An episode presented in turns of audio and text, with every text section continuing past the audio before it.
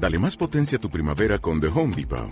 Obtén una potencia similar a la de la gasolina para podar, recortar y soplar con el sistema OnePlus de 18 voltios de Ryobi desde solo 89 dólares. Potencia para podar un tercio de un acre con una carga. Potencia para recortar el césped que dura hasta dos horas. Y fuerza de soplado de 110 millas por hora. Todo con una batería intercambiable. Llévate el sistema inalámbrico OnePlus de 18 voltios de Ryobi. Solo en The Home Depot. Haces más. Logras más.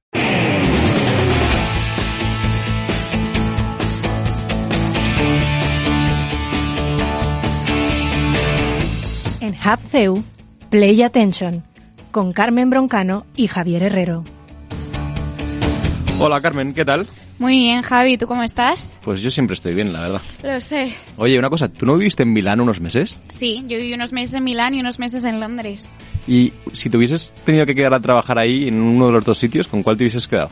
Pues claramente y sin ninguna duda, en Londres para vivir en Notting Hill al lado de Hugh Grant. Uf, antes de que sigas poniéndote noña, te diré que igual lo consigues algún día. No sé si Hugh Grant, pero igual algún vecino simpático tienes cuando ibas en Londres de corresponsal o no. Ten clarísimo que si yo me propongo ser corresponsal en Londres, lo voy a ser. No, no, no, si no hace falta que me lo jures conociéndote, seguro que sí. Oye, pues igual este programa es todo lo que necesitas, ¿no? Yo siempre necesito nuestros programas, Javi. Bienvenidos a Play Attention.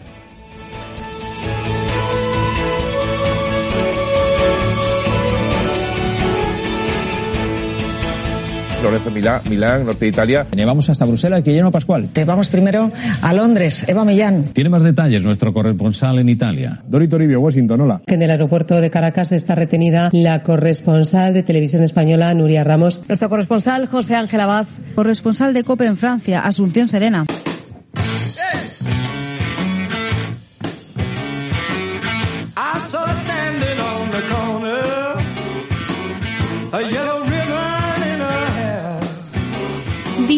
Dice Almudena Ariza en el prólogo del libro Las cinco W del corresponsal que el mundo está lleno de grandes historias que contar esperando a que alguien salga a encontrarlas. Y eso es, en resumen, la clave del periodismo, contar historias. Pero hay algo especial, hay un encanto seductor en contar esas historias fuera de nuestras fronteras, en salir y adentrarse en un país desconocido para quedarse allí a vivir, para empaparse de esa cultura diferente, de ese idioma indescifrable, de esos políticos tan dispares y de esa sociedad a menudo tan hostil. Todo ello es parte del mundo de las corresponsalías. El corresponsal es alguien que está a cientos de kilómetros de tu casa, pero que te abre una ventana por la que miras a cientos, miles de kilómetros. Es ser capaz de saber contarlo para transmitir. Nunca aprendes eh, perfectamente porque esto es un océano inmenso eh, donde no todo es controlable. Incontrolable, dice Jacobo de Regoyos, corresponsal de Onda Cero en Bruselas, que es este oficio del corresponsal.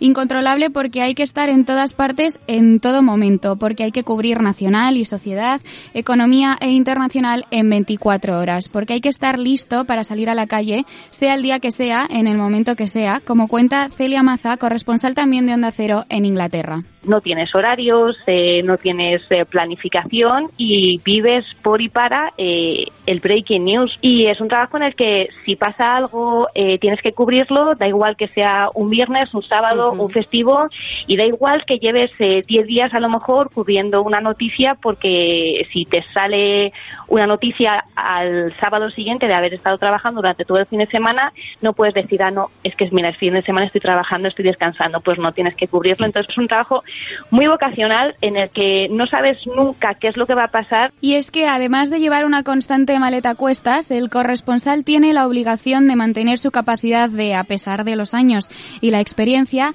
de asombro, de no perder la curiosidad y el sentido de la novedad.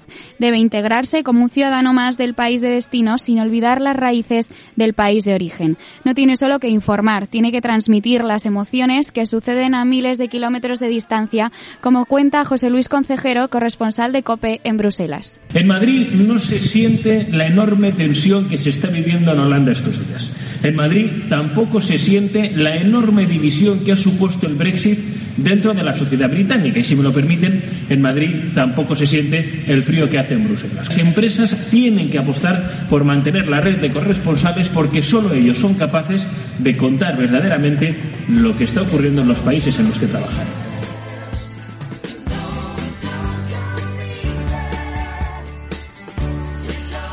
Pero es que además esas emociones a veces vienen en forma de tragedias.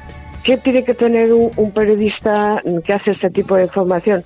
Pues una vocación, metafóricamente hablando, a prueba de bombas es la que fue corresponsal de la agencia EFE Ana del Paso, hablando de esa vocación a prueba de bombas. A veces hay que relatar la muerte, la desesperación y la violencia. A veces la vida no pasa dentro de los parlamentos ni de las comisiones europeas, sino entre incansables bombardeos de guerra. Es impresionante el desconcierto que existe. Seguimos escuchando los disparos que llegan desde el aire. Acaba de estallar quizás la batalla por Saigón. El Líbano no vive una guerra, sino varias superpuestas musulmanes contra cristianos, izquierdas Incluso contra derechas. Incluso ahí, en medio de la batalla, el corresponsal no abandona su profesión. Enrique González recuerda en el libro Cada mesa un Vietnam a Ricardo Ortega, corresponsal de Antena 3 que murió en una revuelta en Haití. Lo recuerda en Nueva York a través de la televisión, criticando y destapando las mentiras que se escondían detrás de la invasión de Irak, que más tarde provocaría el atentado del 11S. Lo recuerda enfrentándose al gobierno americano y al español. Dice Enrique González que Ortega perdió su trabajo, perdió unos años después su vida, pero que jamás perdió la decencia. Quizás sea esa la lección más importante.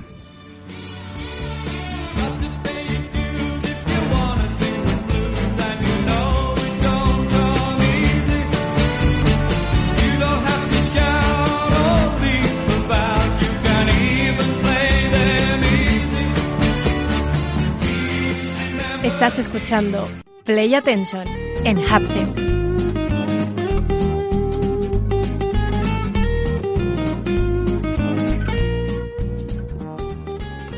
El lado más académico de este oficio tan peculiar de corresponsal nos lo va a contar Esther Cervera. Esther es doctora, profesora de televisión de la asignatura Periodismo en Radio y Televisión de nuestra universidad, además del máster de COPE de Radio y de Unidad Editorial. Comenzó su trayectoria profesional en los deportes de la cadena SER para pasar después a presentar los informativos de CNN Plus. Trabajó también como redactora y editora en el programa Hora 14 de la cadena SER y ya en su etapa como docente ha publicado numerosos, porque son varios los libros. Eh, las caras de la noticia, coautora de Soy, eh, periodista y del que ya hablamos ya, Las 5 W del corresponsal. Una obra que escribió hace un par de años junto al director de este programa, al también profesor y periodista Mario Alcudia. Eran nuestros profesores hasta hace poco más de un mes y tienen tanta vocación hacia ambas disciplinas, el periodismo y la docencia, que dicen que escribieron este libro porque se lo pidió una antigua muy buena alumna de nuestra facultad, que es Carmen Corazzini, que les preguntó qué tenía que hacer para ser corresponsal. Así que se pusieron manos a la obra y entrevistaron a 16 profesionales de la radio y la televisión, entre ellos algunos tan reconocidos como son Rosa María Calaf, Lorenzo Milá, Almudena José Ángel Abad, Dori Toribio, Jacobo de Regoyos, Beatriz Mesa o José Luis Concejero. Es un libro muy útil que se lee del tirón y engancha bastante y porque, Esther, mira que nos habéis hecho trabajar, porque nos habéis hecho trabajar, Marti y tú. mucho, mucho. Y no sé si habremos aprendido algo, Seguro pero que sí. lo que está claro es que es un placer tenerte aquí y muchas gracias por recibirnos. Igualmente, para mí es un placer y es un honor también que mis alumnos me entrevisten, porque seguro, seguro que lo vais a hacer genial. bueno, qué, presión. Esther, el oficio del corresponsal ha estado siempre ligado a periodistas de una edad más avanzada, con experiencia, que tienen ya un nombre dentro de la cadena, pero vemos que poco a poco esto va cambiando, que cada vez son más jóvenes y que sin entrar claro en las condiciones de sus contratos, ¿qué requisitos crees que debe tener un periodista para emprender su primera corresponsalía? Sobre todo ser aventurero, porque creo que si no tienes ganas de, aventura, de conocer otros países y de saber qué pasa más allá de tus fronteras, pues entonces quédate en la redacción, no te vayas a ningún lado, no te vayas a ninguna otra localidad. Pero irte fuera implica, bueno, pues querer también mostrar otras realidades, ¿no? Y tener una cultura, sobre todo general y del mundo, eh, y una visión de periodista más allá de lo que se cuenta en la redacción. Y sobre todo, querer transmitir aquello que pasa en primera persona. Lo contáis en el libro, eh, lo hace estupendamente eh, Rosa María Calaf. Muchas veces no hay tiempo, tienes que hacer las maletas de un día para otro, sin más, te avisan y o lo coges o lo dejas, pero te tienes que ir sí o sí. ¿Cómo se prepara uno para, para esta labor de corresponsal? Pues eh, la verdad es que la entrevista con Rosa María Cala fue una delicia. Tuvo además eh, el detalle de venir aquí a, los estudios de la Universidad CEU San Pablo, al plato de televisión, porque también las entrevistas las hemos grabado en formato vídeo y si no también por Skype, las que hemos hecho fuera, evidentemente. Y, nos contaba anécdotas buenísimas de cómo ella a lo mejor iba, bueno, pues se iba a la selva, entonces iba con la maleta de la selva, con el, eh, aquello de atrapar mosquitos y demás, y, y con los pantalones estos de camuflaje y de repente le cambiaba llevan el, el bueno, pues eh, el plan que tenía ella y le decía, no, te vas a una recepción real en no sé dónde y, tienes que ir con los reyes. Y claro, de repente en la maleta no tenía nada elegante que ponerse, ¿no? Y tenía que, ella viajaba también con gente de producción, es lo bueno que tiene ser corresponsal en televisión española, que tienes medios, para, para, bueno, pues para hacer tu trabajo de una manera eh, eficaz y digna también, ¿no? Porque de lo que se quejan también mucho los corresponsales es de esa falta de medios, ¿no? A la hora de poder eh, cubrir esa información, porque muchos de ellos, hablabas antes de los contratos y trabajan en televisiones, eh, bueno, pues estatales, fenomenal, porque en el caso, por ejemplo, de Oscar Mijayo, que también su mujer Lourdes es periodista, cambia mucho de destino, tienen dos hijos, pero claro, es que Televisión Española, bueno, pues le sufraga ciertos gastos que son importantes, pero si no tienes nada y eres freelance y trabajas por crónica, ¿no? Eh, pues entonces lo tienes más complicado, porque tienes que sacar temas, eh, vender esos temas, que esos temas los compren en la cadena, en, bien en la televisión o bien en la emisora de radio y trabajar para varios medios, que es lo que hacen eh, lamentablemente muchos profesionales ahora también queríamos hacer el libro por ellos, porque yo sabía también la situación en la que se encuentran muchos de estos profesionales. Hay veces que sale una plaza para corresponsal, por ejemplo, en Gaza, salió una hace ya unos años en Mediaset, nadie se quería ir. Se fue a Ana Garralda, que era compañera de CNN Plus y de Cuatro, y ya ha sido allí periodista freelance, ha trabajado, bueno, pues por aquello que ella eh, enviaba habitualmente. Y eso, claro, tiene, tiene una fecha de caducidad, porque no puede estar así toda la vida, ¿no? Esther, hay cierto debate en la profesión, aunque los protagonistas del libro todos más o menos coincidían, en si un corresponsal se tiene que quedar siempre en el mismo país o si es bueno que vaya cambiando de destino.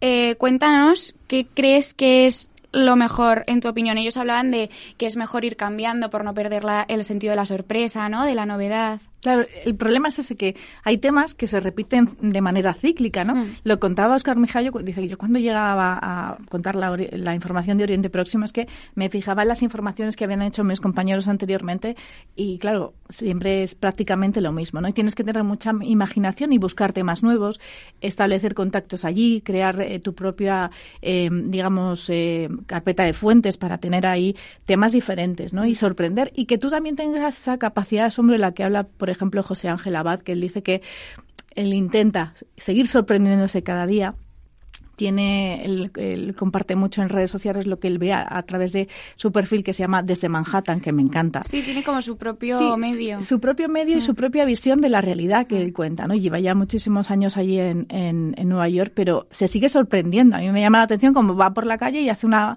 fotografía, un anuncio de hamburguesas y te lo comenta y tú dices, es que eso es ser un corresponsal, ¿no? Sobre el tiempo.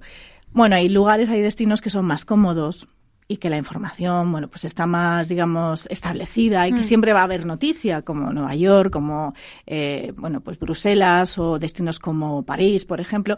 Pero hay otros destinos donde apenas hay información. Es decir, donde tú te tienes que buscar realmente la vida, ¿no? Eh, en países eh, como en África, que, que, mm. casi no hay corresponsales. Y cuando, pero cuando pasa algo, ojo, que hay que contarlo, ¿no?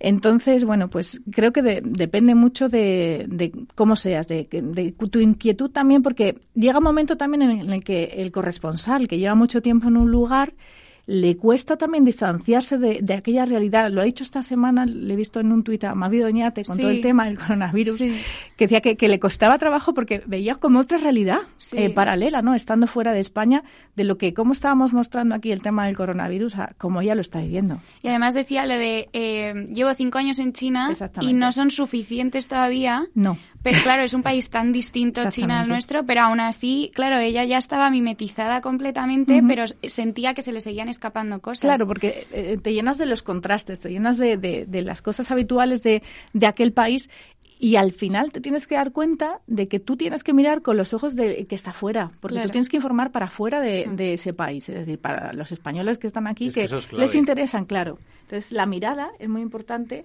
a la hora de, de, saber cómo contar esa información. ¿no? Y es muy complicado porque es lo que dices tú, al final tú te, sumerges en una cultura, pero es que no puedes dejar de lado la cultura para la cual estás informando. Y eso puede ser realmente complicado, imagino, claro.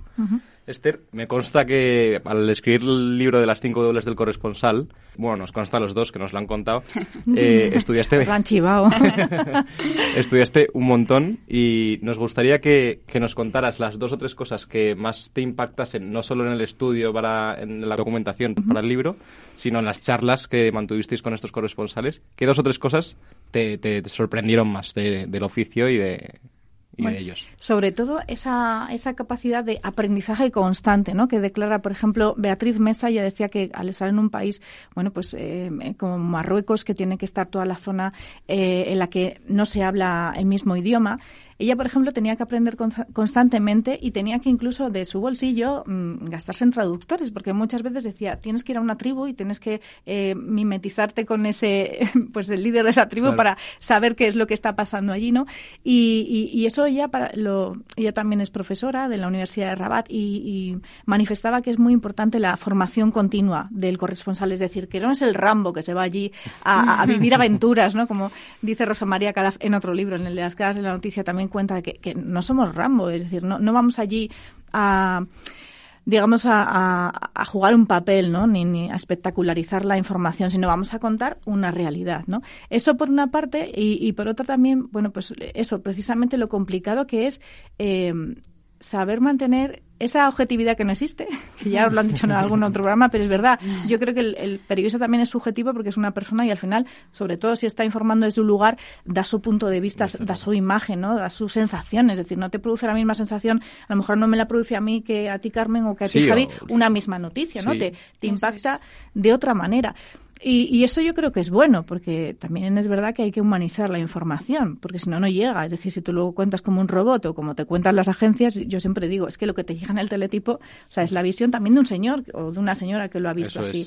Pero tú tienes, sobre todo, el, el, tema para mí, lo más importante, creo, y enriquecedor de, de los corresponsales es el, el, conocer a gente diferente. Es decir, si mm. tú te quedas en tu país, vas a conocer, bueno, pues también a mucha gente, de, si cubres un tipo de información, pero el salir fuera te abre más la mente, ¿no? Y luego cuando creo que cuando vuelves tienes una perspectiva totalmente diferente, que a lo mejor es muy sano que algunos lo pudiéramos hacer de vez en cuando. También es complicado por la vida y demás, pero yo lo aconsejo, lo aconsejo sobre todo a las nuevas generaciones que si podéis, mm. ya hemos, se lo he dicho a Carmen alguna vez, vete fuera un tiempo y, mira lo que hay fuera y luego ya valoras lo que hay aquí también. Eso es.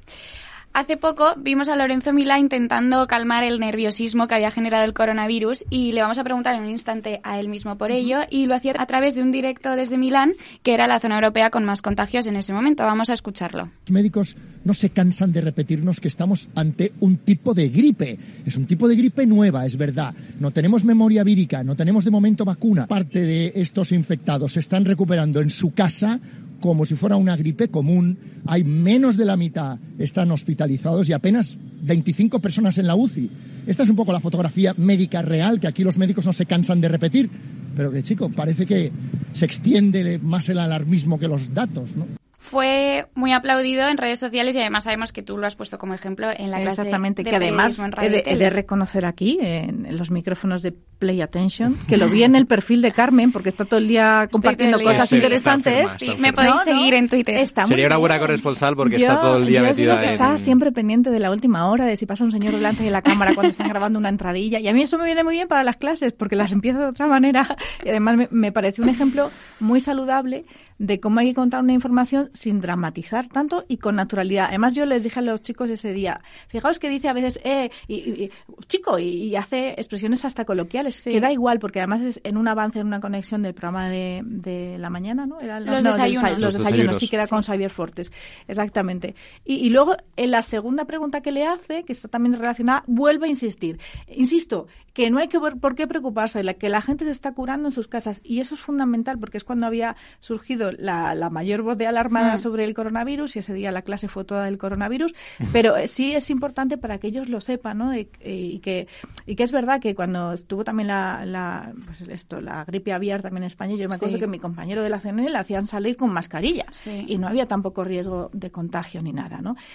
Entonces, bueno, puse el contraste de cómo Lorenzo Mila salía sin mascarilla y en la sexta salía con, mascarilla, que luego alguien en redes sociales publicó una foto que no era de ese momento, que sería de otro de otro instante, las fake news famosas, que yo siempre miro, yo siempre estoy pendiente de maldita hemeroteca para, para ver qué, qué, es lo que ha pasado y seguramente sería de otro momento, pero que es que me da igual, en ese momento lo estaba contando bien y lo estaba contando con absoluta naturalidad y eso es un corresponsal, es ser los ojos de allí y decir, oye, que ese señor no está en el hospital, que está en su casa, y que como no tiene una patología previa, pues en principio no se tiene por qué morir. Oye, que lo mismo le da un infarto teniendo la, coronavirus, pero mala suerte de algo que morir. Además, es verdad que, que, claro, yo supongo, no lo sabemos, pero que esto pasó y esto fue muy viral en redes porque era Lorenzo Milano, que es una persona con trayectoria, con muchísima credibilidad. Entonces... Y, que además, fíjate, él, él, él mira Twitter, pero él no publica en Twitter. o sea, es, es, muy curioso, ¿no? Pero sí que sí que está siempre pendiente, pero él no lo, no lo utiliza, ¿no? Pero sí que, bueno, pues me, alegro de que sea una manera de que, de que se, se conozca y, que se transmita ese tipo de información, ¿no? Esther, hablábamos antes de, del debate de, bueno, de los destinos, los tiempos y demás. Hay otro debate también con este respecto, bueno, con, en torno a los corresponsales, de las nuevas tecnologías, eh, las redes sociales sobre todo, que nos acercan a las fuentes, que nos permiten estar en sitios en minutos, podemos leer y escuchar sobre otros países eh, estando aquí mismo. Y hay un debate que dice, oye, quizás en algunos sitios, sobre todo en cercanos, a lo mejor en Europa, ya no es tan importante la figura del corresponsal porque realmente estamos muy conectados. Ese es, ese es un debate, no sé qué opinas tú, y sobre todo este tema de las redes sociales. Claro, yo yo que me parece que hay que adaptarse a los tiempos, a los cambios y a todo lo que favorezca la comunicación y las redes sociales, por supuesto que lo son, no hay que renunciar a la figura del periodista. ¿Por qué? Porque si dejamos que todo lo que se comunica a través de Estados Unidos sea Donald Trump que lo, lo, comparte en su perfil de Twitter y nos lo vamos a creer, no, es que hay que estar allí para contrastar esa información hmm. y para ver si es verdad que va a cerrar o no las fronteras y hmm. qué, qué es lo que va a pasar o si va a dejar eh, que entren o no gente infectada ahora con coronavirus al país o no. Entonces yo creo que al final eh, son un soporte, son una ayuda, te puede dar una pista, pero tampoco tienen que ser eh, un sustituto del periodista en ningún caso. O sea, es una herramienta de ayuda. Lo decía, no. me acuerdo si era Dorito Oribio o José Ángel Abad, como están los dos allí, pero uno de los dos decía que no seguía a Trump en Twitter. Seguía a periodistas que filtraban los tweets de Trump o sea, Yo creo que es Dori Toribio lo que hace ella también es que crea hilos, ¿no? Crea hilos en, relación a una noticia que ya tiene y entonces y son hilos súper interesantes y lo hace un periodista utilizando esa herramienta, vuelvo a insistir, que son las redes sociales, que está muy bien, pero hay que saberlas manejar. Es decir, si tú la manejas para comunicar información y para, bueno, incluso, ¿por qué no?, generar un debate sobre ese, ese acontecimiento o esa noticia que, que es relevante o incluso esa, esa declaración de ese protagonista, ¿no?, de ese político, pues a mí me parece que está bien, está bien justificado, pero no en ningún caso, en ningún caso puede sustituir al, al periodista porque es el que tiene la visión de clasificar la información, eh, el que tiene la visión de saber si eso es importante, si no es importante y qué es lo que se tiene que contar, ¿no? Por lo menos intentarlo. Y que lo haga bien o mal ya depende del profesional. Y, quizás sea, además ahora, con todo este tema de las nuevas tecnologías, sea algo incluso más fundamental, así es como lo veo yo, porque también se convierte en una herramienta para luchar contra esas fake news, ¿no? Porque si, si no hay nadie sobre el terreno que pueda acudir a las fuentes, confirmarlas, desmentirlas, tú desde aquí lees un tuit o escuchas un audio y entonces eh, eh, quizás sea incluso más importante ahora que, nunca. Exactamente. Yo no sé si lo puse en, en, clase con vosotros de, ejemplo, pero hubo una vez que decían, ah, hay un, eh, una amenaza de terrorista en el Chal de Gol. Eso no sé si lo conté en clase. Bueno, pues hubo una vez que yo además ese día estaba en mi casa, no estaba trabajando ni nada, creo que era fin de semana, y empecé, empezaron a contarlo en el 24 horas y yo me metí en Twitter y yo las fotos que veía a la gente tranquila, con las maletas en la zona. Y yo decía, no puede ser. Digo, esto no, no puede ser una amenaza de atentado porque la gente iría Sí, con otra cara, ¿no? Si tú dices que es que te van a poner una bombita en el avión, pues no vas así tan tranquilo. Y entonces empecé, claro, ¿qué, qué es lo que hice? Me metí en las cabeceras de los diarios, pues, eh, eh, de Parisien, los, los diarios franceses y las televisiones y las radios y dije, pues no veo nada. Tampoco es que sepa francés, pero más o menos entiendo Claro, si hay sí. una bomba, bom, se, se entiende, ¿no? Pero, y dije, no puede ser. Entonces luego lo desmintieron, decían que eso. Y entonces fue alguien que se le ocurrió poner las fotos en su tweet, o sea, en su perfil de Twitter, y empezar a, a- a A crear generar- alarma, ¿no? Sí. Entonces, eso es muy peligroso. Con eso hay que tener muchísimo cuidado, porque es una desinformación total. Entonces, por eso yo creo que se reclama el profesional. Y todo esto del periodismo ciudadano es otra cosa. O sea, son fuentes que acompañan al testimonio del protagonista, o sea, de, o, de, o de la actualidad, si quieres, porque son, digamos, visiones de esa realidad, pero nunca pueden ser periodistas. Ellos pueden grabar mm, todo el que, al que, que quiera con su teléfono móvil, claro que puede grabar pues un ataque que ha ido en la, en la calle, una agresión, Hmm. pero no por eso es un periodista, es una persona que tiene un móvil y que en ese momento lo graba y Eso ya es. está. Pero Sí. no es nada más, ¿no?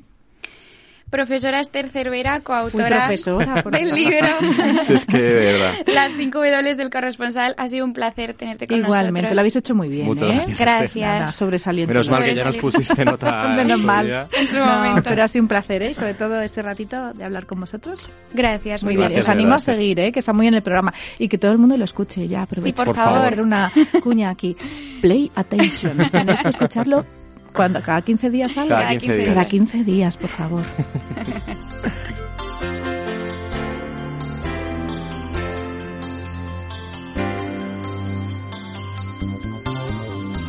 Carmen Broncano y Javier Herrero te descubren las claves del periodismo y la comunicación en Play Attention.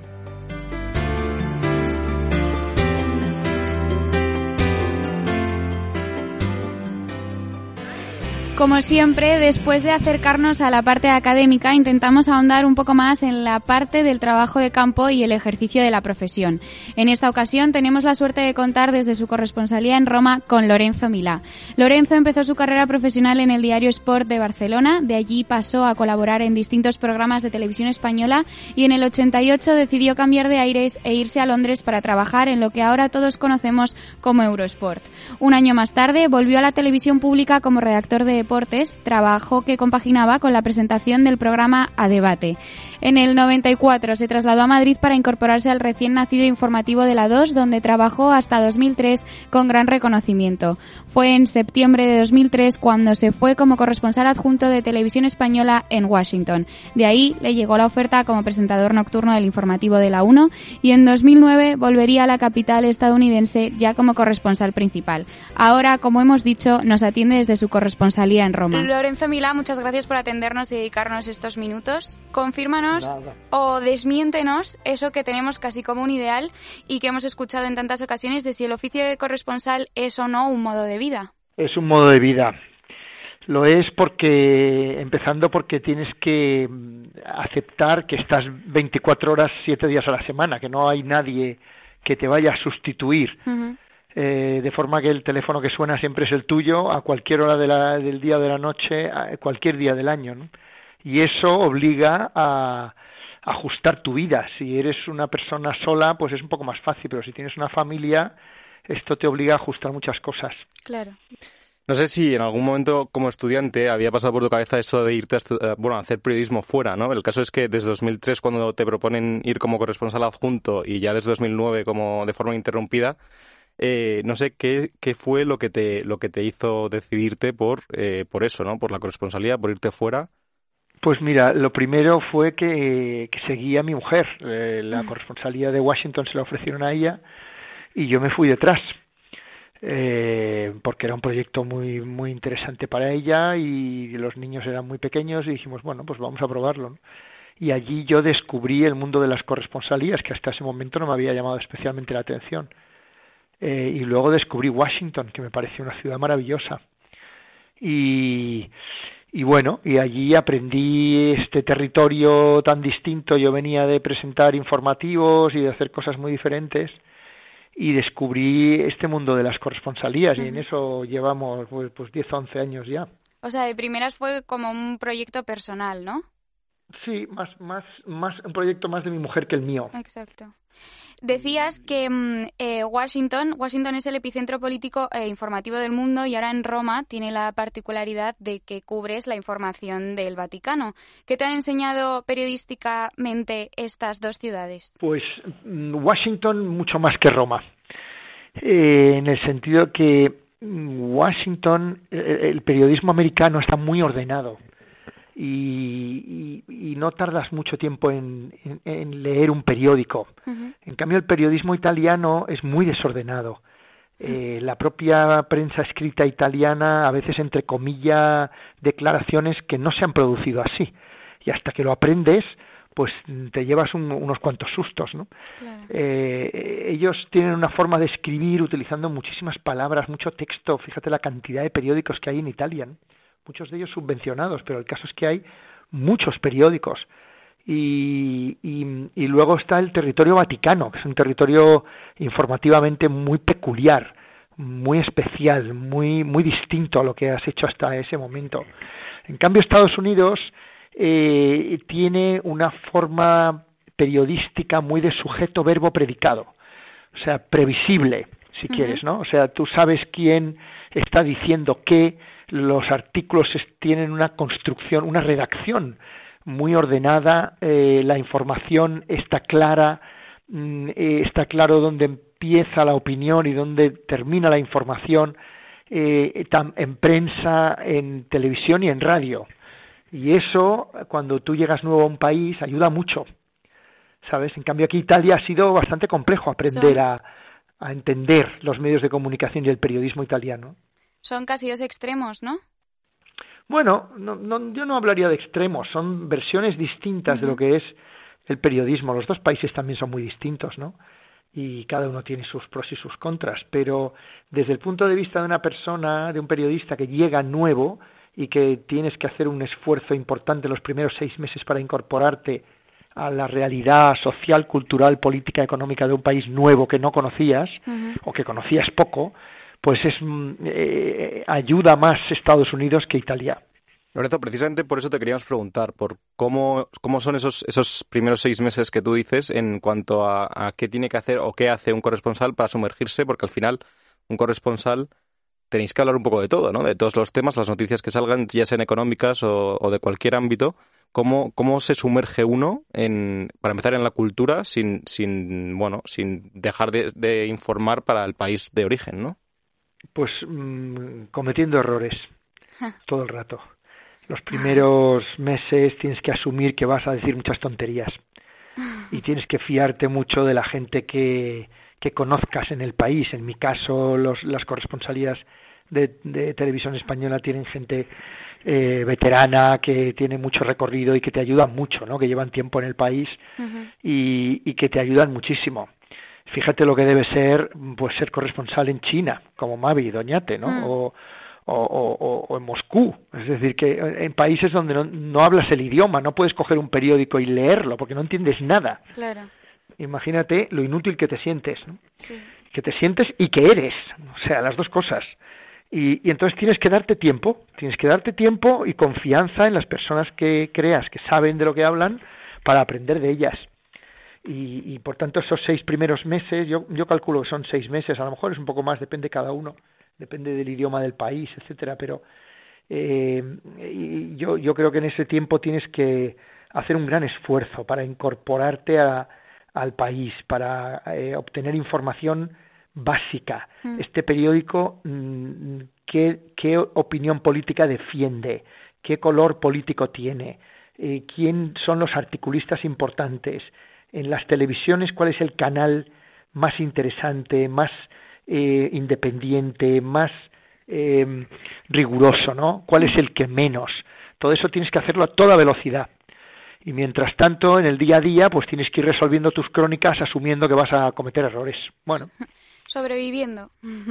Exactamente. Lorenzo, hace poco em, veíamos un directo tuyo en los desayunos de televisión española que se hizo viral en redes, el que hiciste hablando del coronavirus. No sé si a ti te sorprendió, es verdad que, que pues las redes estallaron, pero esto pensamos que dice mucho del periodismo de hoy en día, ¿no? Al final tú te ceñiste a los hechos, a los datos y procuraste pues no sembrar el alarmismo que estábamos un poco acostumbrados estas últimas dos semanas con este tema. ¿Te parece un reflejo de cómo está un poco la sociedad, cómo está un poco el periodismo ahora mismo? Pues sí, me parece un reflejo, la verdad. A mí me sorprendió mucho. Primero, porque yo la mañana anterior había dicho prácticamente lo mismo en el programa Las Mañanas y nadie pareció llamarle la atención, porque la única diferencia entre eh, un día y otro es que alguien cogió ese trozo del vídeo y lo puso en redes. Lo, lo metió en redes y alguien lo retuiteó con muchos seguidores y alguien y alguien y alguien y aquí estamos. Es decir, no no había ninguna diferencia sustancial en el contenido entre lo que yo dije un día y lo que dije al día siguiente. Entonces estamos efectivamente en el en un ejemplo de hasta qué punto el mundo de la información se ha chiflado. O sea, eh, estamos, y en este sentido vosotros, vuestra generación tendrá seguramente mucha, mucho trabajo interesante en separar la información de, de, la, de, de, la desinformación. Sí, de la noticia fácil, ¿no? Claro, de la, de la, noticia fácil o malintencionada. es decir, de la cantidad de fake news que, corren por las redes, algunas de ellas construidas por personas que no saben nada y que creen que saben, y otras construidas por personas que tienen agendas políticas clarísimas y quieren empujar una línea de pensamiento determinada. Exacto. Eso, eh, eh, esto es un fenómeno nuevo porque hasta la llegada de Internet los medios de comunicación, los ciudadanos sabían que los medios de comunicación tenían orientación política. Pues tú sabías que si leías tal periódico era de izquierdas, tal periódico de derechas, defendían mm, legítimamente, en el caso de las empresas privadas, su propia línea editorial y punto final. ¿Sabes? Pero hoy en día tú no tienes ni idea, no tienes una sola referencia. Mis hijos no saben si lo que están leyendo es verdad o es mentira. La única forma es eh, aprender a leer con ojos críticos, siempre escépticos, ¿no? Entonces a mí este esta esta esta alucinada del vídeo viral y todas estas cosas me parecen pues, ya os digo que me parece todo pues un poco eh, anecdótico, pues eh, pues pues me, me, llamó la atención porque porque porque es que es que es un, es un ejemplo del, del disparate en el que nos movemos en este momento, ¿no? Totalmente. Y un poco a colación con este tema, eh, no sé qué opinas del tratamiento, de todo el tratamiento mediático eh, en todos los medios, en realidad, de que se le está dando a, este tema en concreto, al tema del coronavirus, porque, bueno, tú precisamente hiciste eso un poco, calmar eh, los ánimos y decir, oye, que esto, los datos son estos, no hay que, no hay que alarmarse como se está alarmando. No sé qué opinión tienes del mm, tratamiento mediático y de cómo se puede combatir, ¿no? Supongo que hará, falta más periodistas que hagan un poco como tú y digan, oye, calma. Bueno, yo no, no, pretendía nada especial, yo solo pretendía reflejar lo que la opinión que escuchaba mm, de los médicos. Yo creo que en estos en este tipo de emergencias sanitarias hay que dar voz a los médicos, que son los únicos que saben. Yo no tengo ni idea de esto, yo les escucho a ellos y luego resumo. Eh, eso es lo único que pretendía. Ahora, es verdad que veo muchos medios que en mi opinión, han desenfocado esta situación. Eh, hay medios de comunicación, los, los, ha habido siempre y los hay ahora, que eh, creen que este tipo de, de, situaciones de inquietud general pueden reportar audiencias o beneficios eh, a corto o medio plazo. ¿no? a mí eso me parece muy irresponsable, la verdad, pero oye, cada uno toma sus decisiones. Entonces yo creo que desde los medios públicos tenemos la responsabilidad, vamos, la tienen todos, los privados también, ¿eh? y, y, a veces no todos la cumplen, la responsabilidad social como medios de comunicación. Los medios de comunicación no son fábricas de hacer lavadoras o tornillos. Los medios de comunicación son empresas que influyen sobre la opinión pública, que pueden ayudar a los ciudadanos a comprender sus realidades eh, que muchas veces son complejas o pueden confundirles. Hmm. Entonces, yo creo que eso se llama responsabilidad social y a mí me parece que esto es importantísimo en este trabajo nuestro. Importantísimo. Y, y, demasiadas veces se olvida en pos de objetivos económicos, de objetivos de ratings, de lo que sea. Y yo creo que eso es un, un error grave. Antes de despedirnos, Lorenzo, danos un consejo de qué tiene que hacer un periodista que está comenzando para llegar a ser corresponsal. Pues, eh, pues, eh, chica, yo, eh, yo creo que lo primero que os pediría es que aprendierais idiomas. Esto es importantísimo, importantísimo. Aprender idiomas, aprender inglés, francés, alemán, chino, lo que queráis, árabe, aprender idiomas. Esto os, os ayudará muchísimo a leer la realidad. Y luego, eh, pues, pues tener eh, curiosidad por las cosas que pasan, sentido crítico, escepticismo, no os creáis mm, las cosas que vienen incluso de vuestros medios de referencia. No, ponedlas en, en cuestión, haceros preguntas. Y, y, poco a poco iréis creciendo como profesionales y donde estoy yo ahora estará uno de vosotros, como en su día había aquí a otra persona. O sea, esto es el reloj de la vida. O sea, Ojalá. Ya veréis, ya veréis, ya veréis que pronto pasa eso. A ver dónde acabamos. Lorenzo Milá, te seguimos viendo y disfrutando de tu trabajo en los informativos de Televisión Española. Mil gracias por atendernos, de verdad. Ha, sido, un, vosotros, ha sido un placer, Lorenzo. Muchas gracias. Un abrazo. Venga, que os gracias. sirva. Un abrazo. Gracias. London calling through the faraway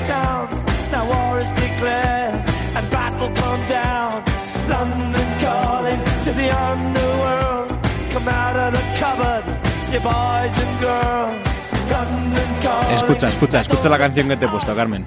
A ver si te animas. Es que estás en todo, ¿eh? ¿Has visto? A ver si te vuelves a Londres de una vez. Me voy a ir de cabeza a este paso porque para los que no lo hayan reconocido, esto es London Calling de, de Clash y precisamente desde Londres nos envía el consejo del programa la corresponsal de COPE en Londres, Paloma García Ovejero. Hola Javier, hola Carmen, soy Paloma García Ovejero, corresponsal de COPE en Londres, y mi consejo para los estudiantes de periodismo que quieren ser corresponsales es que se curtan primero en una redacción.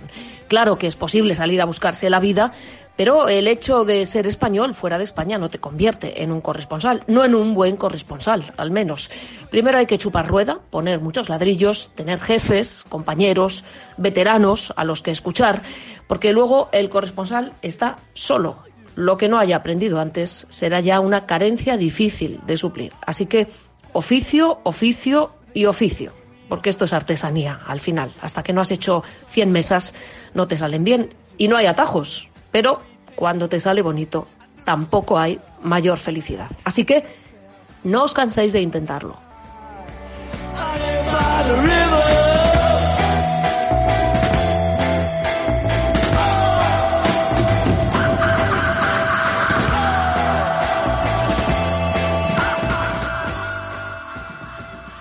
En el siguiente episodio hablaremos del periodismo de calle, del trabajo de los reporteros. Hasta otra, Javi. Hasta la próxima, Car.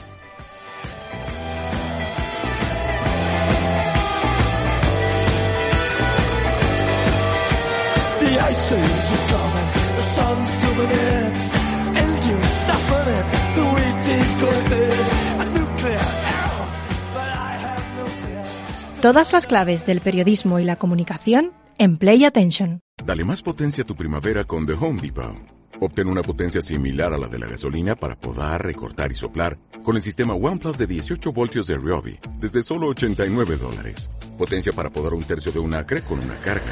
Potencia para recortar el césped que dura hasta dos horas. Y fuerza de soplado de 110 millas por hora. Todo con una batería intercambiable. Llévate el sistema inalámbrico OnePlus de 18 voltios de Ryobi. Solo en The Home Depot. Haces más. Logras más.